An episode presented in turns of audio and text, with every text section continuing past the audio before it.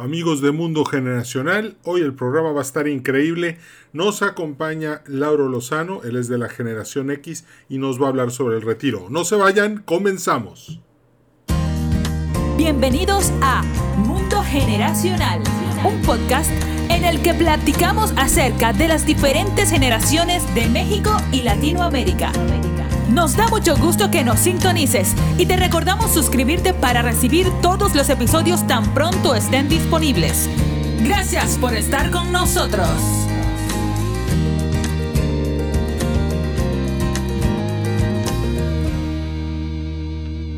Lauro Lozano Hipólito, bienvenido. ¿Cómo estás? Qué gusto saludarte de nuevo. Esta es ya la segunda ocasión que visitas el podcast Mundo Generacional y eso me da mucho orgullo porque además te considero una de las voces más eh, autorizadas para hablar de retiros y jubilaciones. Yo fui literato el día que se presentó tu libro El jubilado, el cuento de la pensión, y pues créeme que para mí es un honor tenerte de regreso. ¿Cómo va todo en el mundo de las finanzas y del retiro?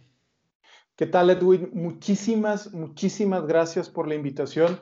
Tú sabes que, soy un fan de este podcast, eh, he escuchado todos los capítulos y es muy bonito poder participar en proyectos de los cuales eres partícipe y más sobre este tema tan, tan interesante como es el tema de la pensión, del cual te tengo dos noticias. Una muy, muy, muy buena y una que no es tan buena, sin embargo, estamos a tiempo para poder trabajar. Excelente. Antes de comenzar, vamos a agradecerles a nuestros patrocinadores, Grupo Terza, Ticketopolis, Yucatán Consulting Group y Fundación Valleviv. Muchas gracias por hacer todas estas eh, transmisiones posibles. Sin su apoyo, pues Mundo Generacional no sería lo que es hoy. Eh, siempre es muy bonito que alguien te respalde y te apoye en tus proyectos y por eso estoy muy agradecido con estas cuatro empresas. Bueno, a ver, eh, dicen que a veces te dan a escoger entre la pregunta, entre la respuesta bonita y la respuesta fea, ¿no? ¿Cuál quieres primero?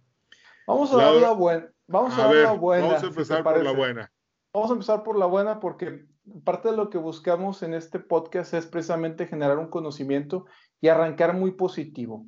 La primera noticia que me parece a mí excelente es que la esperanza de vida en la humanidad en general se ha incrementado. Es decir, si yo me paro, si tuviera una máquina del tiempo y viajara al pasado, la expectativa de vida en 1960 era a nivel mundial apenas de 52 años. ¿Qué quiere decir? Que en mi caso, que tengo 42 años, estoy por cumplir 43, me quedaré en 10 años en la Tierra. Y esto se debe principalmente a muchas causas. Primero que tenemos una mejor calidad de vida. Eh, las diferentes este, eh, e, este podcast habla mucho de la historia.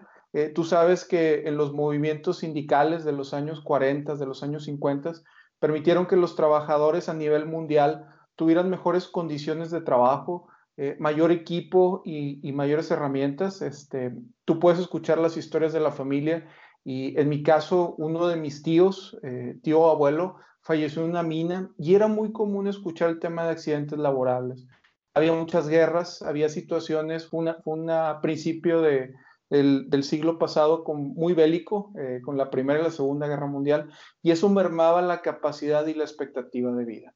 Entonces, al día de hoy, a nivel mundial, la expectativa de vida es de cerca de 72 años. Y eso nos lleva a que cada vez estamos viendo más tiempo, gracias a la medicina, a los, avances que hay, a mejores condiciones de trabajo, a la prevención. Hoy ya estamos en los temas de la alimentación, de hábitos de consumo, nos permiten ser eh, más conscientes de cómo quiero llegar a esa última etapa de mi vida y me permite vivir mucho más años. Entonces, eh, ¿qué provoca esto? Pues que yo me voy a mantener mucho más años vivo y la expectativa va a seguir creciendo. Yo no dudo que en un futuro, eh, hablamos de 30, 40 años, te digan, Edwin, tómate esta vitamina y te va a permitir por cada vitamina que te tomes, vas a poder vivir uno o dos años más y te toca una vitamina anual. Así de rápido está avanzando la ciencia y eso es muy positivo para la humanidad porque la expectativa de vida crece y vamos a vivir más años aquí. Pero ahí te va la mala noticia. La mala noticia es que no estamos llegando con los recursos suficientes para soportar esa, esa expectativa de vida y cada vez más familias o más personas se ven en la necesidad de no jubilarse. Y lo vemos en nuestro México querido, donde nos tocó vivir, cada vez ves más adultos mayores que siguen, que no han dejado de ser jefes de familia y que muchas veces de la pensión que reciben siguen a cargo de una familia y, está toda la familia esperando que caiga el día primero para llevar a papá a cobrar la pensión porque de ahí se tienen que pagar muchos gastos. O en algunas otras ocasiones tienen que salir a trabajar en trabajos no tan dignos eh, como paqueteritos, que, son trabajos muy honrados. Sin embargo, es gente que trae toda la experiencia del mundo y trae todos los años y terminan tristemente empacando, empacando eh, en el supermercado y, es una situación bastante, bastante complicada. Entonces, esa es, esa es la mala noticia, ¿no? De que aun y cuando nos estemos cuidando y procurando llegar para más años, a veces no vamos a tener eh, los recursos. ¿Y a quién le podemos echar la culpa, Edwin? Podemos decir de esto, podemos culpar a los gobiernos, podemos culpar a las empresas, podemos culpar a la sociedad que no está viendo por ellos. Sin embargo, al final de este podcast te voy a decir quién es el principal responsable de preocuparse por la pensión de esas personas mayores y parte de lo que buscamos con este podcast es generar conciencia y abrir a la mente a una situación. Vamos a estar viajando en el tiempo eh, de manera hipotética o de manera eh, imaginación y esta noticia que te voy a dar eh, no es lo mismo que la recibas dentro de 10 o 15 años, es una realidad a la que te vas a enfrentar. Entonces, por eso la importancia de estar informados y conocer nuestra situación. Quisiera darte los cinco pasos sencillos, pero no es sencillo. Eh, al contrario, es, es importante conocer y cada estrategia es distinto dependiendo de la situación y en la que yo me encuentro. ¿Qué te parece el tema, Edwin? No, no, excelente. Por favor, platícanos esos cinco puntos sencillos, no tan sencillos, para poder alcanzar una jubilación adecuada. Este, porque fíjate que ya tenemos preguntas de la audiencia. Ahí luego te platico cómo empezaron a llegar. Perfecto. Pero empecemos por ahí. Mira, vamos un poco al, contexto de las cosas, o vamos del principio. Eh, cada país, eh, en, yo estaba muy, muy entusiasmado de conocer el sistema mexicano y pensaba eh, erróneamente que este era un problema exclusivamente de México. Y no, es un problema donde cada país está enfrentando la misma situación. La expectativa de, te, te platicaba un momento que a nivel mundial era de aproximadamente 72 años eh, la expectativa mundial. Sin embargo, en América es aún mayor, es entre los 75 y los 80 años, siendo países donde vamos a ser muy longevos. Y cuando pensamos en jubilación, no lleguemos a pensar en, eh, en, que yo me encuentro como ahorita, digo, a lo mejor yo no voy a estar pagando la casa, ya no voy a estar eh, trabajando en, eh, en, lo que hago, o a lo mejor yo no traigo la deuda de un carro, o a lo mejor si estoy pagando la escuela de mis hijos, eso ya no va a ser y digo, bueno, pues con mi sueldo, con mi pensión me va, me va a alcanzar. Pero como población, cuando pienso en la jubilación, tengo que pensar en que cada vez voy a vivir más años. Tengo que pensar que las empresas y los gobiernos tienen que invertir mayor cantidad de recursos para ofrecer servicios de calidad y de una población cada vez mayor. Imagínate, si, mi expectativa es que el seguro social del país en el que esté tiene que ser quien se encargue de, garantizar mi salud, pues voy a estar en un problema porque lo que le conviene al, al, gobierno, dicho de esta manera, con mucho respeto hacia todos los gobiernos, es que no esté vivo. Entonces van a empezar a faltar medicinas, van a empezar a, tardarse en darme las citas, porque lo que conviene es que yo, yo, sigo siendo un activo que está consumiendo recursos y que el día y que este, ahora sí que tristemente, y perdón que lo diga de esta forma, este, pues a lo mejor valgo más muerto que vivo. Entonces, eh, no conviene a veces tener esos servicios de salud de calidad porque permiten hacer más longevo a las personas. He conocido personas eh, que, que, han logrado, les tocó vivir una etapa maravillosa, que cumplieron 40 años de jubilado. Imagínate tú, 40 años esa persona ha sido mantenida por las empresas, por los gobiernos, y dicen, oye, esta persona pues está muy a gusto, pues como vive muy bien, eh, come lo que tiene que comer, se cuida, ¿quién lo va a mantener? Cuando se creó el sistema de pensiones, al menos en México, la expectativa era que entre 13 personas mantuvieran a una persona jubilada. La realidad del día de hoy es que son 8 para uno.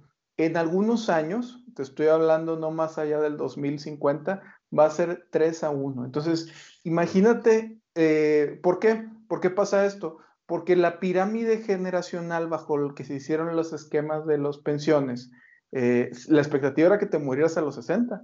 Entonces decían, oye, que esta persona trabaje hasta los 50, alcance a descansar 10 años y a los 60 bye bye, o sea, ya, ya, este, ya pasó a mejor vida. Pero no, esta persona como ha tenido tan buena vida, se sigue incrementando eh, su esquema de vida. Eh, otra cosa que tenemos que considerar, ahorita he hablado de puro pasado, ahora vamos a hablar de un tema de la tecnología y cómo está cambiando la cuarta revolución industrial en los procesos y los de automatización de las empresas. Al día de hoy cada vez es más común hablar o trabajar con procesos robotizados.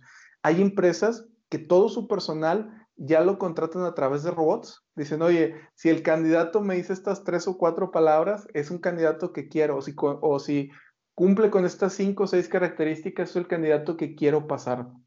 Y la tecnología cada vez nos va a ir desplazando como, como, como mano de obra. Eh, ¿Tú sabes qué es un farolero? No. El, el, farolero existía a principios del siglo XIX y su trabajo era prender y apagar farolas. Cuando okay. llegó la electricidad, ese puesto de trabajo se acabó. Bueno, así como se acabó el farolero, eh, se van a acabar muchos puestos de trabajo como los ingenieros, como este, la gente que se dedique, eh, a la vez pasada entré con una discusión con un médico, le digo, es que el médico va a desaparecer. Me dice, ¿cómo que va a desaparecer el médico? Pues sí, porque el médico trabaja en función a, a, a poder diagnosticar en base a su experiencia. Muchas veces decimos, oye, ve con un médico que sea mayor de edad porque tiene mucha experiencia y valora la experiencia. Imagínate toda la experiencia eh, de no solo de un médico, sino de toda la inteligencia de los médicos del mundo en un aparatito que te dé el diagnóstico exacto en, función a un escáner que te pueda hacer, es decir, usted tiene esto, sus probabilidades de vida son estas y sus posibles procedimientos van a ser estos. El rol del médico va a cambiar y va a ser de algún especialista a una persona que se dedique a interpretarte y a darte recomendaciones. Entonces, los trabajos y la forma en la que conocemos las ocho horas de jornada laboral, también van a cambiar y van a ser totalmente distintas. Entonces, si por un lado dices que hay falta de trabajo y por otro lado el trabajo que hay va a cambiar o vamos a ser sustituidos por máquinas, bueno, pues ¿cómo vamos a llegar a esta etapa de la jubilación? Acabamos de ver procesos bien poderosos que han estado cambiando a través de la pandemia donde antes ocupaba una oficina o un espacio físico y todo a través de la pandemia hemos visto cambios bastante, bastante rápidos. Entonces, el trabajo que tengo hoy no necesariamente va a ser el trabajo del día de mañana.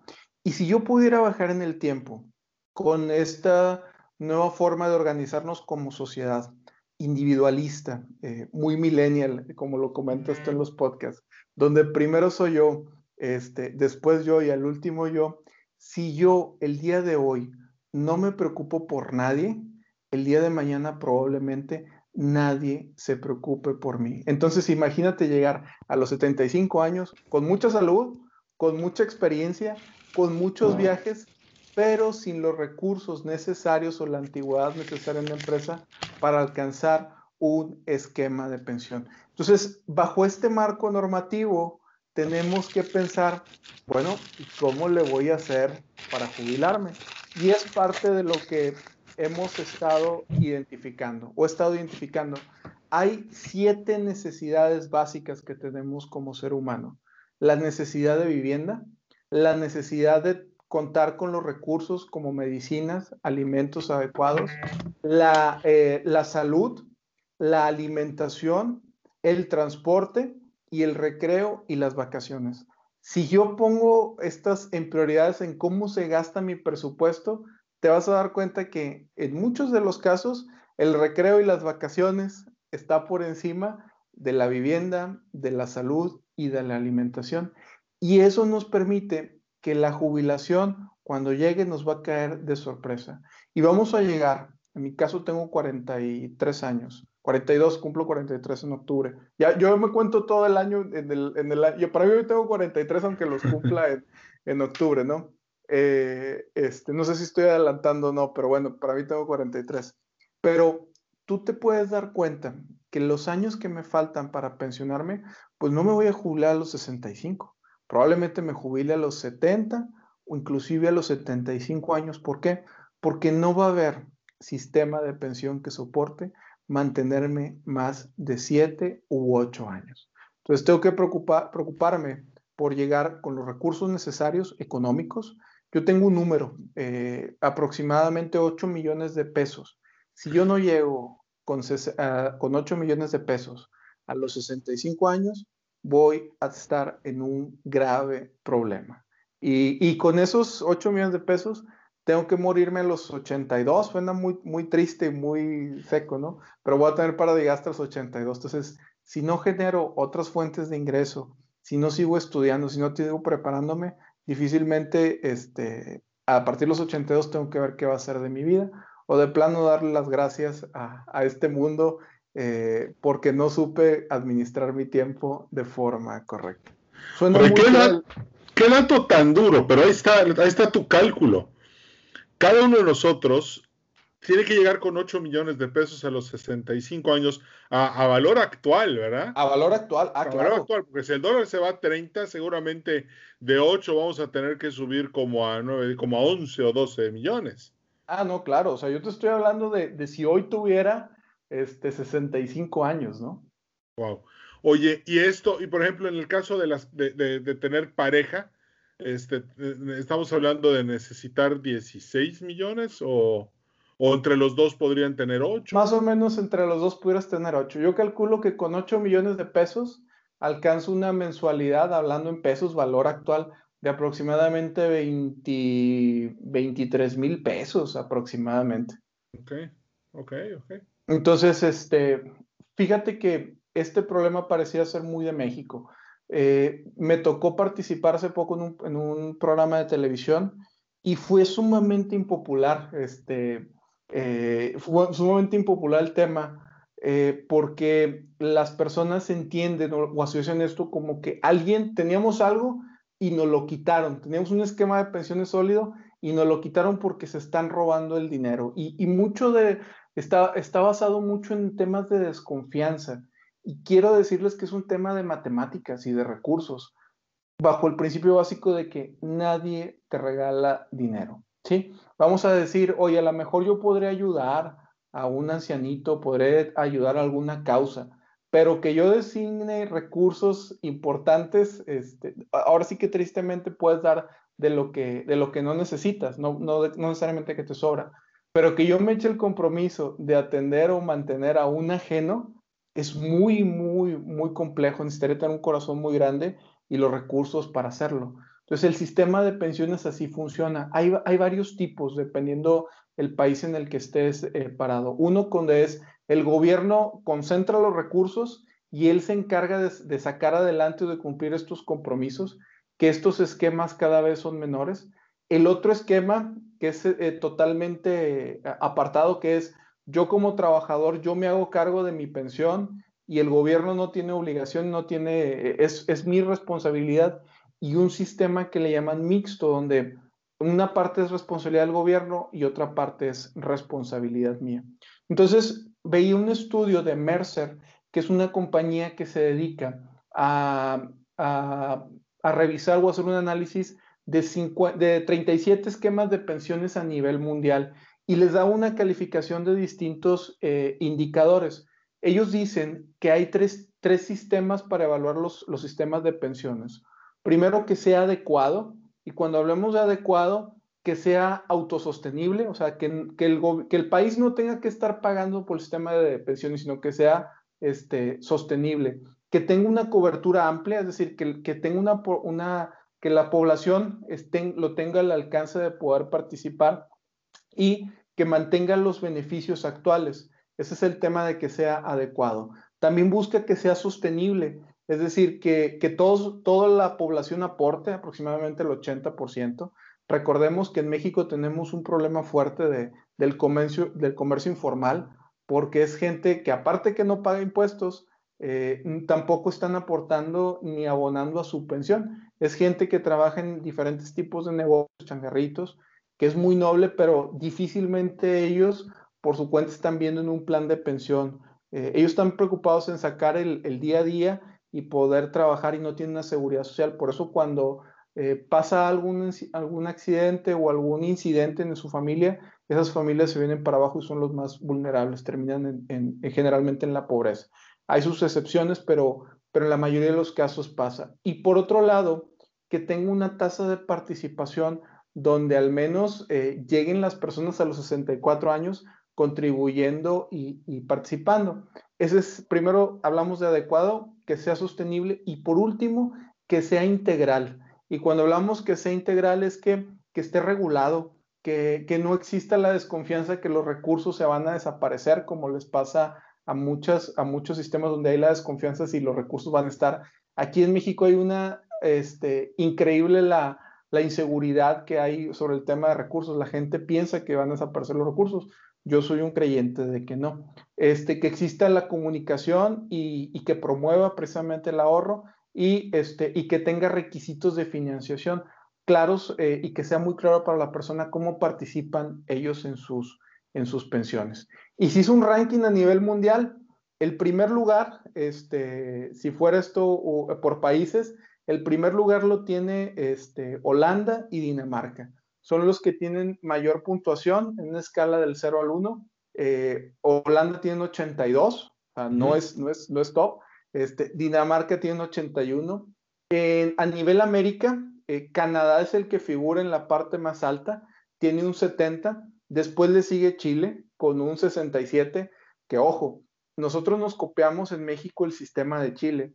Y en agosto del 2016, cuando se jubiló la primera la primer generación, había, hubo revueltas en Chile porque no era suficiente. Ellos ahorran un 10% y les prometieron jubilarse con el 70% y no les estaban pagando ni el 40%. Entonces, ojo, Chile es el, el número dos a nivel este, Latinoamérica. Estados Unidos está, en el, eh, está también por ahí abajo con un 60. Después Colombia con 58 puntos, Perú con 57, Brasil con 54 y al final de la tabla, ¿quién crees que está? México. México este, con un 44 y Argentina con un 42. Entonces, pues, ¿qué nos dice? Pues que estamos mal en el esquema de, de, pensiones, ¿no? Eh, ¿Cuáles son las recomendaciones que da este instituto a nivel general? Y lo importante es entender que estas son recomendaciones que nos hacen este, hacia los países y hacia, las, hacia la forma en la que estamos trabajando en nuestras pensiones. Primero que nada, aumentar la cobertura de empleados y trabajadores con pensiones privadas. Tiene que haber más personas juntando o preocupadas por su pensión. Aumento del tiempo de la edad para acceder a la pensión. Eh, hay un riesgo, la gente está preocupada porque dicen, oye, ¿cómo voy a estar a los 70 años trabajando? No veas a una persona de 70 años de hoy, ve a una persona de 70 años que está llegando saludable, este, mejor cuidada, con mejores condiciones, con menos horas trabajadas. Eh, recordemos que hoy la jornada laboral aproximadamente, México es de los países que más trabaja en el mundo, con 45 horas. En Europa hay tendencias de poder trabajar hasta 30, 33 horas. Entonces, vas a trabajar más, pero te va a dar la posibilidad de tener a lo mejor uno o dos trabajos y, poder eh, generar mucho más eh, recursos. Otra cosa importante, promover un mayor grado de participación en la fuerza laboral. Aquí es donde está la oportunidad. Cuando tú hablas con personas, eh, con, con, participantes, y les preguntas de su pensión, dicen, ah, no, eso no sé, eso es de la Fores, ese dinero se lo van a robar y no cuento con él. Entonces, sí hay una responsabilidad de cada uno de nosotros de ser muy inteligentes y decir, oye, ¿con cuánto va a llegar? Yo sé que ocupa 8 millones, pero a lo mejor hay quien ocupa 10 o 12 o 15. ¿Cuál, ¿Cuál es tu número? ¿Con cuánto vas a llegar? Y, saber que esto es un, una situación real y que es un problema. Fomentar mayores niveles de ahorro. Me tocó hace unos días eh, platicar con una persona que se quejaba amargamente porque si tengo 55 años, tengo 100 mil pesos en el Afore y no me los quieren dar. Entonces le decía, señor, es que ese dinero sí es suyo, pero no es suyo ahorita, es suyo cuando tenga 65 años, pero yo lo ocupo ahorita, por eso, y cuando tenga 65, si hoy a los 55 no tiene dinero, imagínese a los 65, ¿qué va a hacer de usted?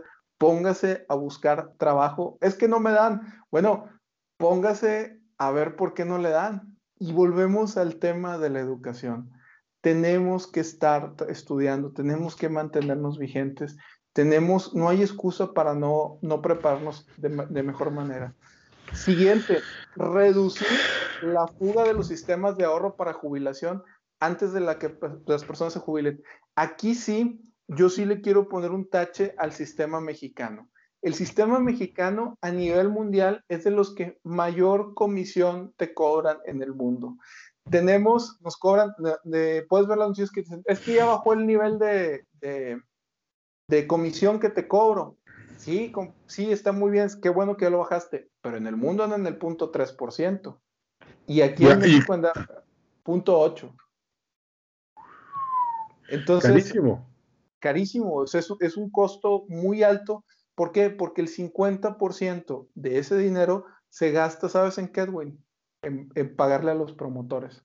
Entonces, se dedican a estar cambiando a las personas. Tú entra a Facebook y te vas a encontrar doy dinero por cambio de, por cambio de Afore. Y ahí ponle que ese dinero no te lo van a descontar a ti, pero sí te lo están descontando de la comisión que te cobran. Yo tengo por política, yo no me cambio de Afore eh, a ninguna, aunque me digan que es la más alta y que es la que mejor ranqueada. Yo estoy en Afore porque no quiero promover un sistema de, simular una competencia, porque realmente no compiten las, las Afores. No hay una competencia real o tangible. Entonces, lo que deberíamos de buscar es, oye, eh, simplifica los procesos, simplifica la forma en la que haces, este, captas los recursos y a las personas y facilita la información para que podamos ser más efectivos en ese tema y es una manera de darle ese beneficio al trabajador.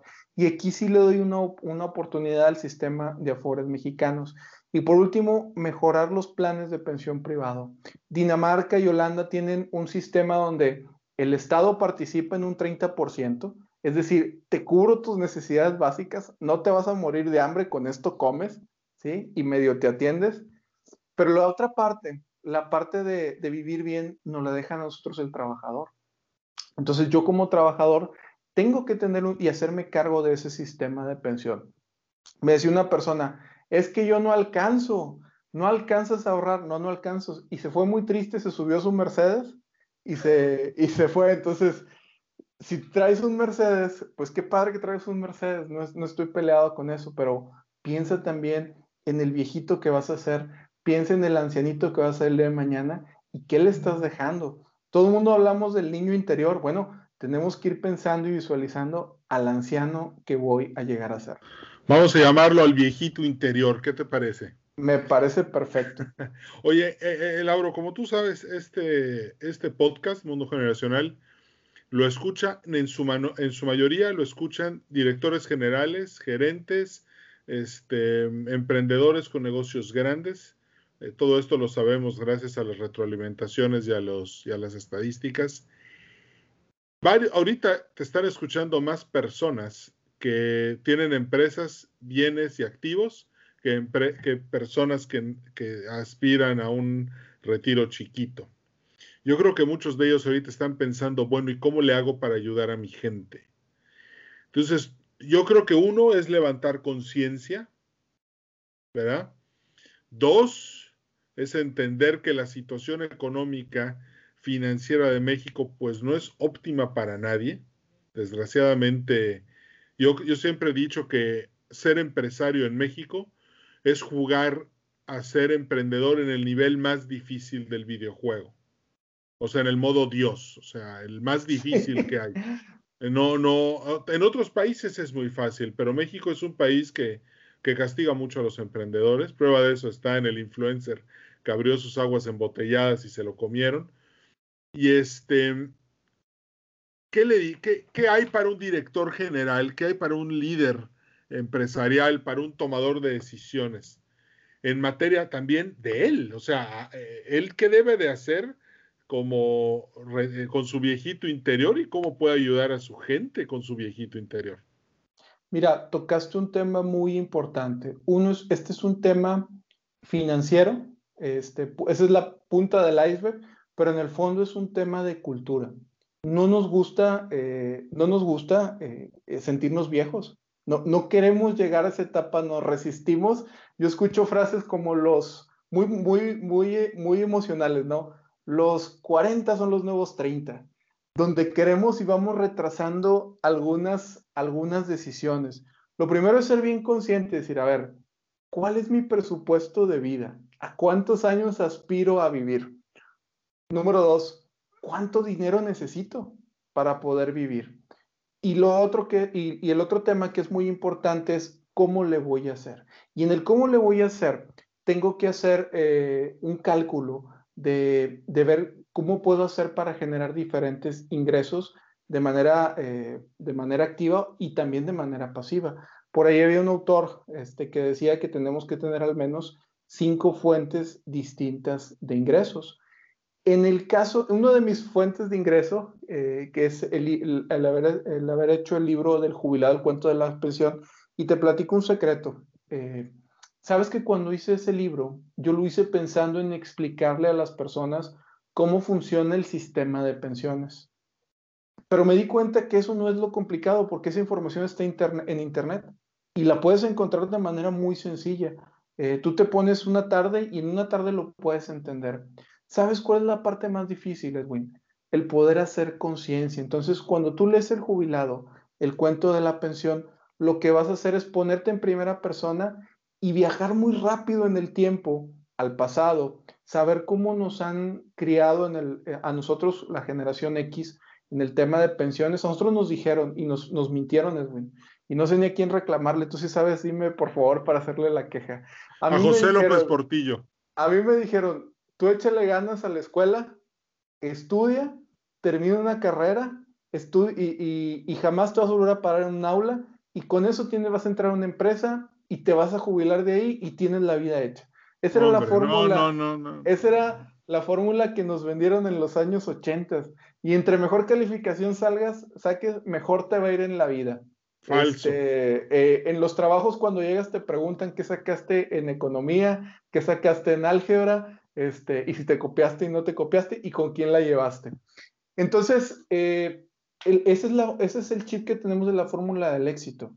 Eh, desafortunadamente, cuando sales al mercado laboral y te das cuenta que es un tema de ser cada vez más efectivo y sobrevivir con los, con los menos recursos que tengas, sacarle mayor valor y exprimir al máximo la naranja o el limón que estoy haciendo, del que estoy haciendo el jugo, pues me doy cuenta que a veces mis capacidades o lo que estudié no necesariamente va a ser el día de mañana las skills que voy a ocupar. Entonces, yo necesito mantenerme estudiando todos los días de mi vida sobre diferentes categorías. Eh, ver todo en tema financiero. Algo bien importante que yo no sabía. ¿Cuánto vale la hora hombre?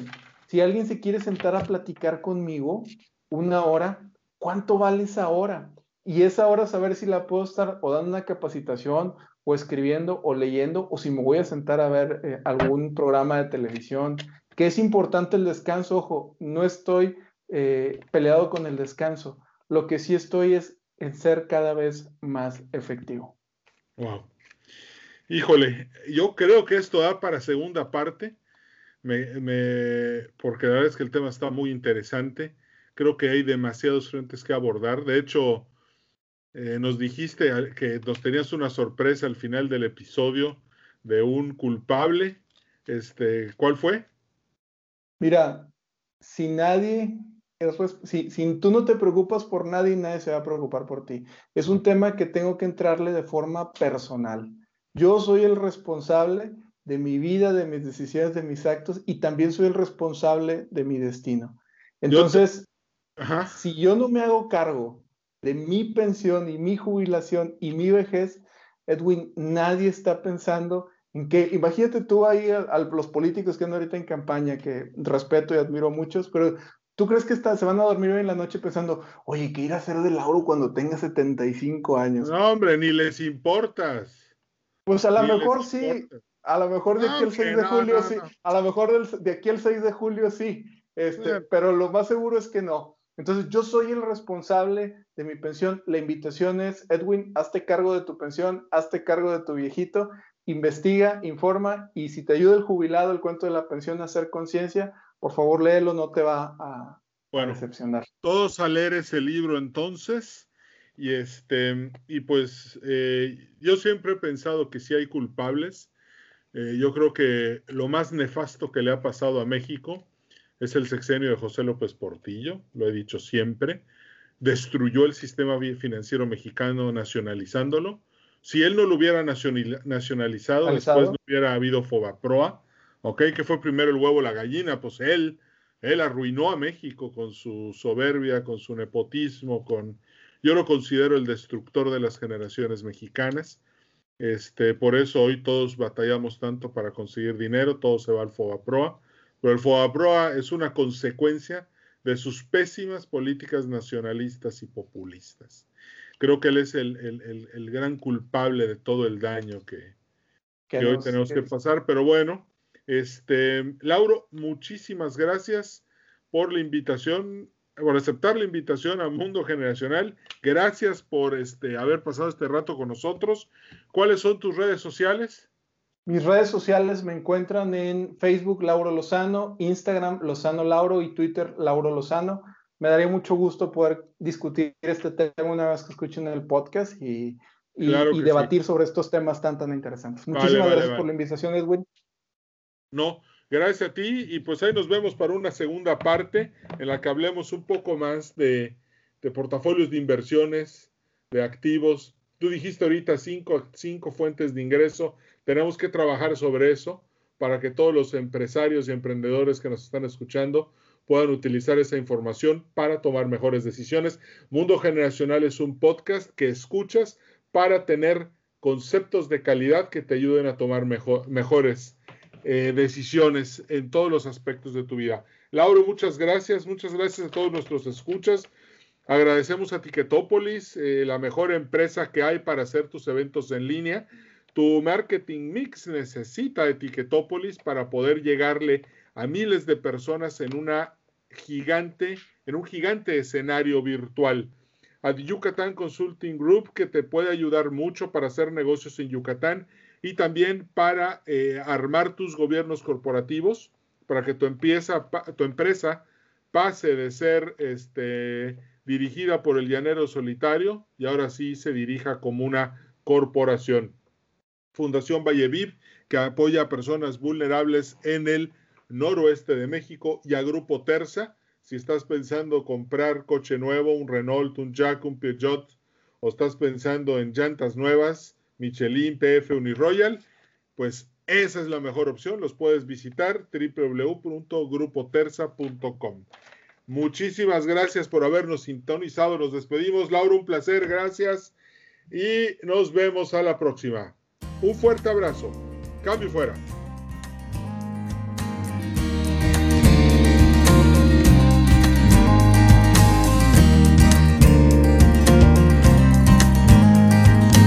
Gracias por haber escuchado Mundo Generacional. En nombre de todo el equipo te deseamos mucho éxito.